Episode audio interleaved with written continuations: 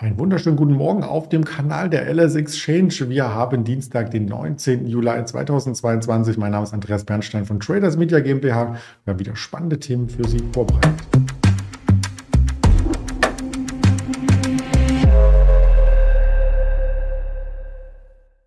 Ja, man sieht bereits heute Datum und den Gesprächspartner wie immer am Dienstag. Der Daniel Saurens steht bereit. Doch bevor ich überhaupt ihn zu Wort kommen lasse, muss ich noch den Risikohinweis mitgeben. Das sind alles nur Informationen, die wir hier nach bestem Wissen und Gewissen aufbereitet haben und die keine Handelsempfehlung oder Anlageberatung darstellen. Und da ist auch schon der Daniel. Guten Morgen. Schönen guten Morgen.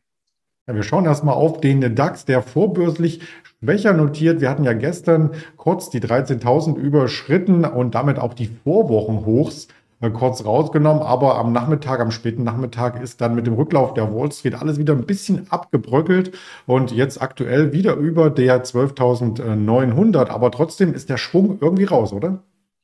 Ja, die 13.000, das ist so der Deckel, der oben drauf ist. Und ich glaube, viele fragen sich gerade auch, ist die 13.000 eigentlich günstig im DAX oder ist sie für das Umfeld, das wir haben, teuer? Und das ist in der Tat eine spannende Frage. Gestern ging es ja in den USA aus mehreren Gründen retour. A, haben wir gestern einen deutlichen Sprung gesehen beim Ölpreis wieder.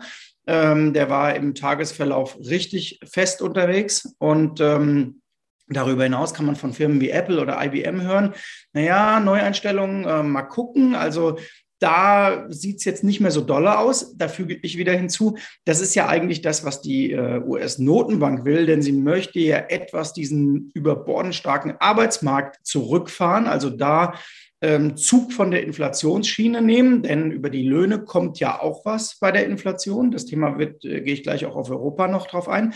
Und äh, zum Dritten ist das in den USA dann selbstredend immer wieder, naja, wenn Ölpreise steigen, dann hat man wieder das Thema Inflation im Hinterkopf und dann hat man aber auch das Thema steigende Zinsen im Hinterkopf und das belastet die Nasdaq. Und so ergibt sich dann ein Thema wie gestern und zum vierten, den Punkt habe ich noch äh, fast vergessen, ähm, haben wir auch einen bockstarken US-Dollar, nicht nur gegenüber dem Euro, sondern auch über den US-Dollar-Index. Und da sagen auch einige Firmen mittlerweile, naja, so richtig toll ist das nicht, ähm, also amerikanische Firmen. Ja, und deswegen ist der Schwung nach oben gebremst und was im DAX die 13.000 ist, das scheint im S&P 500 die 4.000 zu sein, denn immer wenn es so Richtung 3,9, 3,59 geht, dann kommt der Mann mit dem Hammer. Und der Mann mit dem Hammer, da meinst du hoffentlich nicht mich, sondern äh, den virtuellen Mann, der auch darauf aufpasst, dass die Volatilität nicht zu stark ansteigt. Ähm, die verharrt auf einem relativ angenehmen Niveau, würde ich sagen. Genau, wir sind auf einem angenehmen Niveau. Das zeigt aber eben auch, wir sind wieder raus aus dieser absoluten Ausverkaufsphase, sondern eher in einer Pattlage zwischen Bullen und Bären und vielleicht mal, um einen Handelstag mal aufzuzeigen, an dem man auch aktiv dabei sein kann. Der heutige Dienstag ist so ein typisches Beispiel. Denn um 11 Uhr heute kommen wichtige Zahlen, die ganz ehrlich vor einem Jahr kein Schwein interessiert hätten. Und vor drei Jahren schon mal gar nicht. Das wäre durchgelaufen, das hätte niemand gemerkt. Es geht um die EU-Verbraucherpreise für Juni. So, du hast äh, wunderbar genau deinen schönen Wirtschaftskalender. Und äh, die Vorabschätzung liegt bei 8,6 Prozent.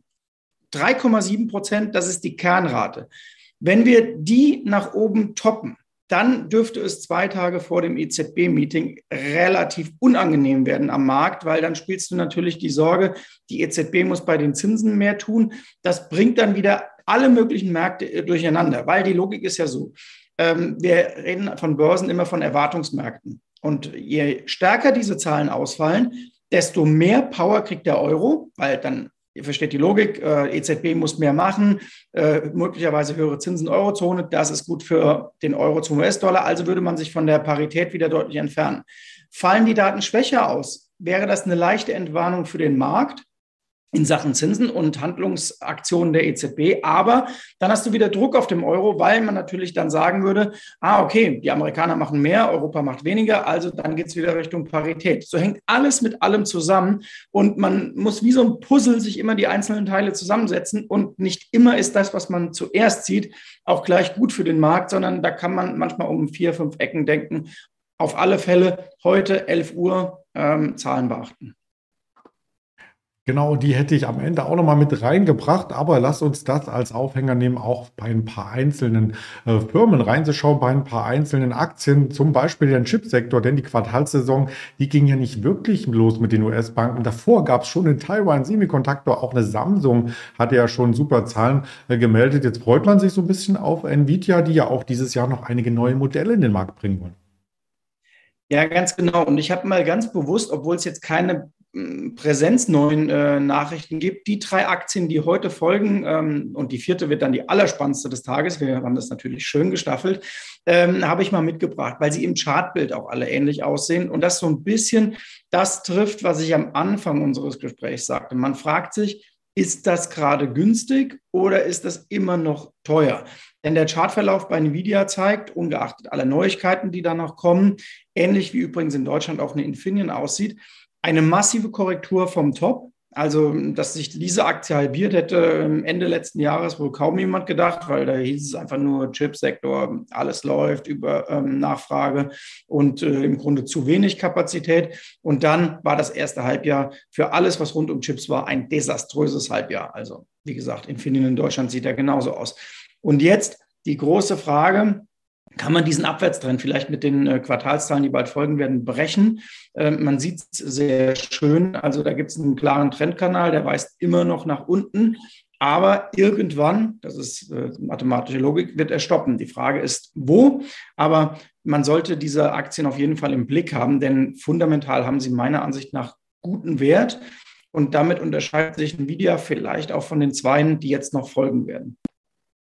Apropos stoppen, man hat ja wieder Sorge in der Corona-Zeit, dass die Kreuzfahrten gestoppt werden. Da gibt es ja einige äh, Meldungen und wenn die Inzidenzen ansteigen, dann gibt es da vielleicht auch ein paar Schiffe, die nicht aus dem Hafen auslaufen oder wo die Gäste im Hafen festsitzen und dann gar keine Lust mehr auf die nächste Buchung im nächsten Jahr haben. Das bringt uns zu Carnival ähm, Cruise. Ein paar Meldungen gibt es doch von ähm, der Firma, aber letzten Endes kursbeeinflussend waren die nicht. Genau, kursbeeinflussend waren die nicht. Und äh, ich hatte letzte Woche das Vergnügen, ich habe ähm, ein längeres Gespräch gehabt mit jemandem, der hat, glaube ich, wie viel waren das? 120 Ironmans gemacht. Ähm, Jonas Deichmann, Weltrekordler.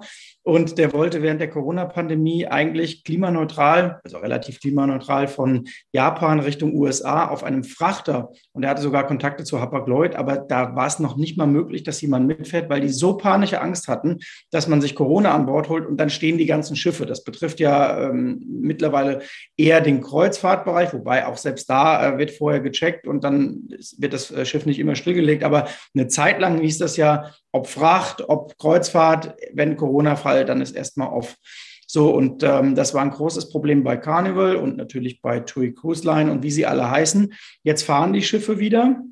Und äh, man hat eher das Problem, wo können sie anlanden, denn ähm, in einigen Ländern geht nichts mehr. Also ähm, die, die, Route Richtung St. Petersburg muss man im Moment nicht gerade ansteuern. Äh, und viele andere Länder sind auch noch äh, sehr problematisch. Aber sie sind wieder unterwegs und der Chartverlauf zeigt auch, dass da ähnlich bei Nvidia wie bei Nvidia natürlich der Trend nach unten zeigt. Hoffnung zwar da ist, aber das Problem ist, und das ist der Quervergleich zu Nvidia, ähm, die Kreuzfahrtgesellschaften sind extrem hoch verschuldet. Und das sieht man auch. Die zogen eine gute Zeit lang an, in der Hoffnung guter Konjunkturperspektiven. Und weil man ja sagte, 2021, naja, nächstes Jahr geht es wieder richtig los, dann verdienen die sehr gutes Geld, was sie ja auch tun, denn die Auslastung und die Nachfrage ist sehr hoch. Das Blöde ist aber, wenn du hoch verschuldet bist und die Zinsen steigen, ähm, dann schlägt sozusagen der hohe Zins die gute Konjunkturentwicklung und Nachfrage. Und so sehen die Aktien aus. Also da ging es dann wieder merklich retour. Und nun sieht man im Sommer 2022 so eine Mini-Hoffnung der Bodenbildung, so möchte ich es mal nennen. Und deswegen habe ich auch die Carnival mitgebracht.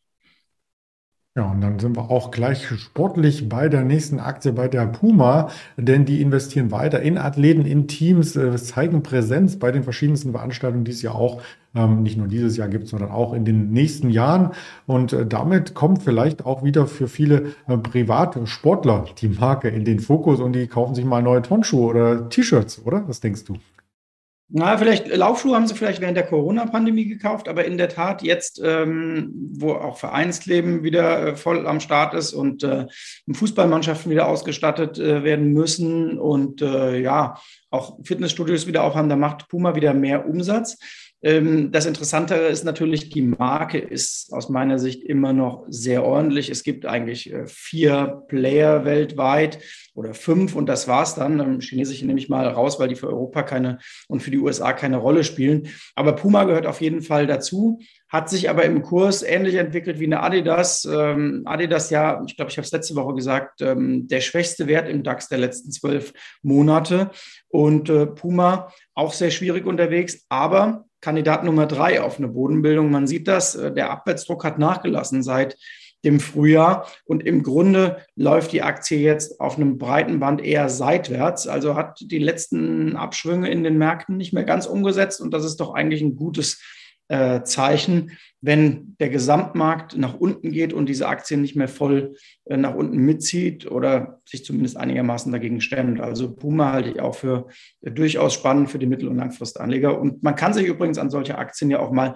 mit einem Hebel 2 dranhängen, wer da will. Wer sagt, ich möchte ein bisschen Kapital schonen äh, mir eine längerfristige Position aufbauen. Klar, man hat da ein bisschen Finanzierungskosten, aber man kann ja da auch, wie gesagt, mal mit einem kleinen Hebel rangehen. Das klingt ähm, sehr verheißungsvoll, wenn man sagt, ach, die Aktie ist ja gar nicht mit so stark nach unten gefallen. Da freut man sich ja heutzutage schon drüber, würde ich sagen. Ähm, bei anderen Unternehmen freut man sich, wenn sie überhaupt noch existieren. Das habe ich jetzt mal extrem ähm, kritisch ausgedrückt, denn ohne den Staat wäre es um so manches Unternehmen geschehen. Und so würde ich das mal auch bei Uniper ähm, auf den Punkt bringen.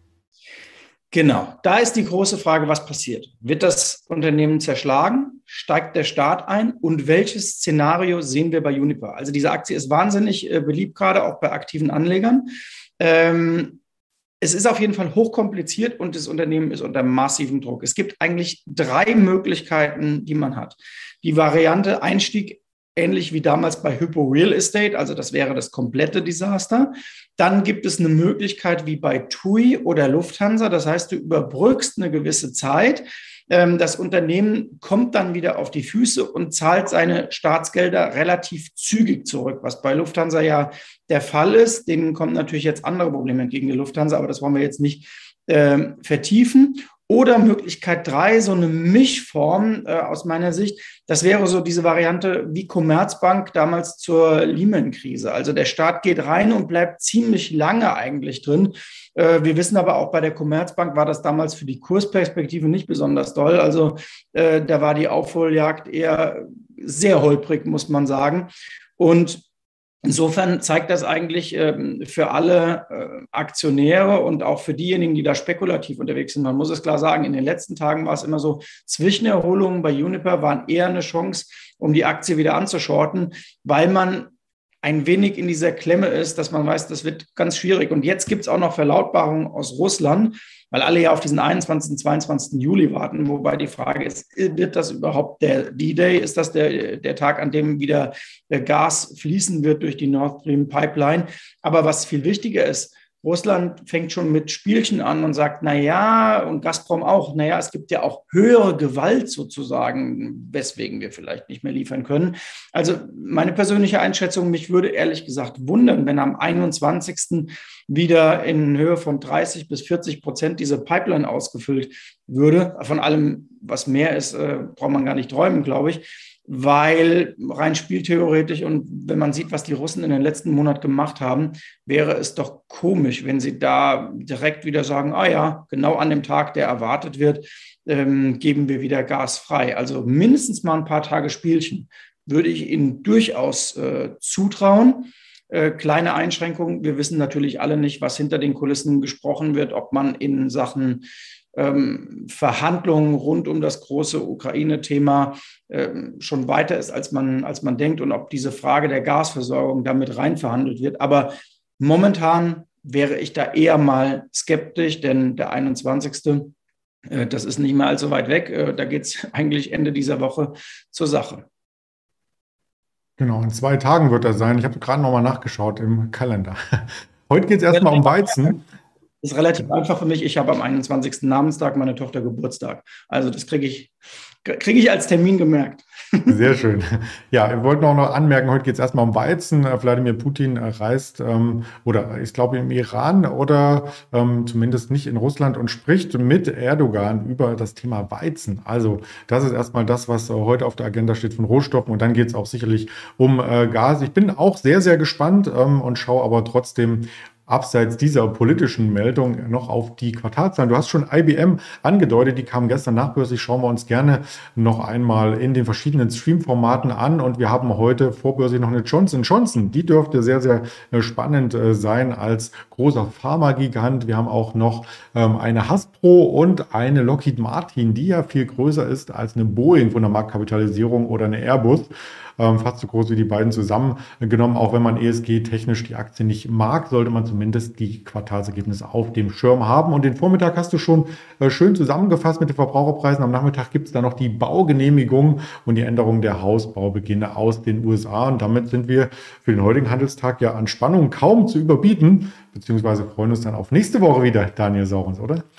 Genau, nächste Woche gucken wir dann, äh, ob heute ein Turnaround Tuesday war und ob nächste Woche wieder einer werden kann.